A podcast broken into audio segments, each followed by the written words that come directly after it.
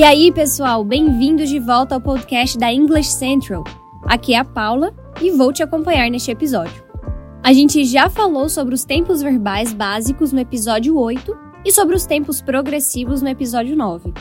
Então hoje vamos falar sobre os tempos verbais perfeitos em inglês. Mas o que são exatamente esses tempos verbais perfeitos e como a gente usa eles em inglês?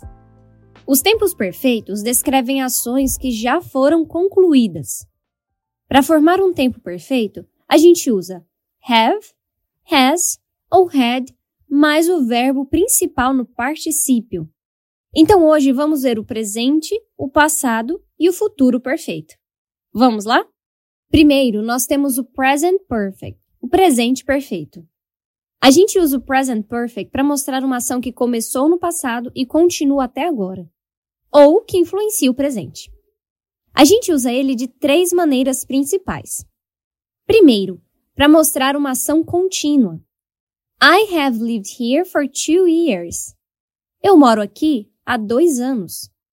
She has always done the laundry on Sunday. Ela sempre lavou roupa aos domingos. Esses são exemplos do uso do present perfect como uma ação contínua, começou no passado e continua acontecendo. O segundo jeito de usar o present perfect é para se referir a uma ação que acabou de acontecer. She has just finished her homework. Ela acabou de fazer o dever de casa. Quando dizemos she has just finished em vez de apenas she finished, passamos a ideia correta de que a pessoa recém concluiu a tal tarefa que estava fazendo. E a terceira forma de usar o present perfect é para descrever uma experiência em que o período exato da ação é irrelevante ou desconhecido. Olha só. They have seen the new Avengers movie. Eles viram o novo filme dos Vingadores. Não se sabe quando especificamente assistiram ao filme, apenas que já assistiram. A fórmula para formar o present perfect é sujeito mais has or have mais o verbo no particípio. Agora o past perfect, passado perfeito. Vamos usar o past perfect em duas situações diferentes. Primeiro, se quisermos falar de ações que aconteceram antes de outra ação. I had just finished giving my dog a bath when he jumped into the pool. Eu tinha acabado de dar banho no meu cachorro quando ele pulou na piscina. Nesse caso, estou falando de uma ação no passado, dar banho no meu cachorro, que ocorreu antes de outra ação, ou seja, antes de ele pular na piscina. Assim como nesse outro exemplo. I had already left by the time you arrived. I had already left by the time you arrived. Eu já tinha saído quando você chegou. Outro caso em que vamos usar o past perfect é para expressar condições hipotéticas. Olha só esse exemplo. If he had studied for the test, he would have passed. Se ele tivesse estudado para a prova, teria passado.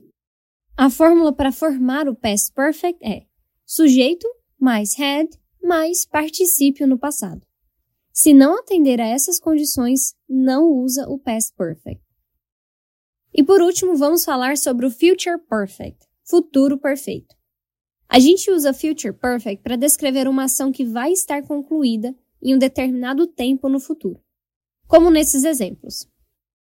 Se eu quero dizer que vou ter visitado pelo menos 30 países quando fizer 30 anos, estou falando de uma ação futura, visitar os 30 países. E essa ação vai estar finalizada em um determinado tempo no futuro, quando eu fizer 30 anos. Isso é o future perfect. Em inglês fica assim: When I turn 30, I'll have visited at least 30 countries. Quando eu fizer 30 anos, já vou ter visitado pelo menos 30 países. Outro exemplo. I will have turned 18 before Valentine's Day.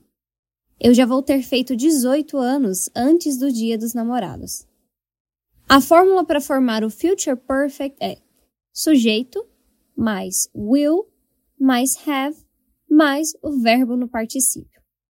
Resumindo os tempos perfeitos. O presente perfeito é para uma ação que começou no passado. O passado perfeito conecta duas ações passadas e mostra qual aconteceu primeiro.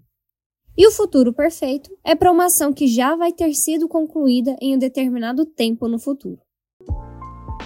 E é isso para o episódio de hoje. Espero que você tenha aprendido algo novo, porque vai ter mais aulas toda semana.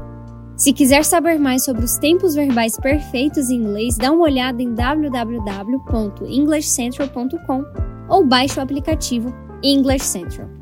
Com o app, você tem acesso a mais de 20 mil videoaulas e mais de 200 cursos em vídeo para melhorar sua gramática, vocabulário, pronúncia, leitura, escrita e fala.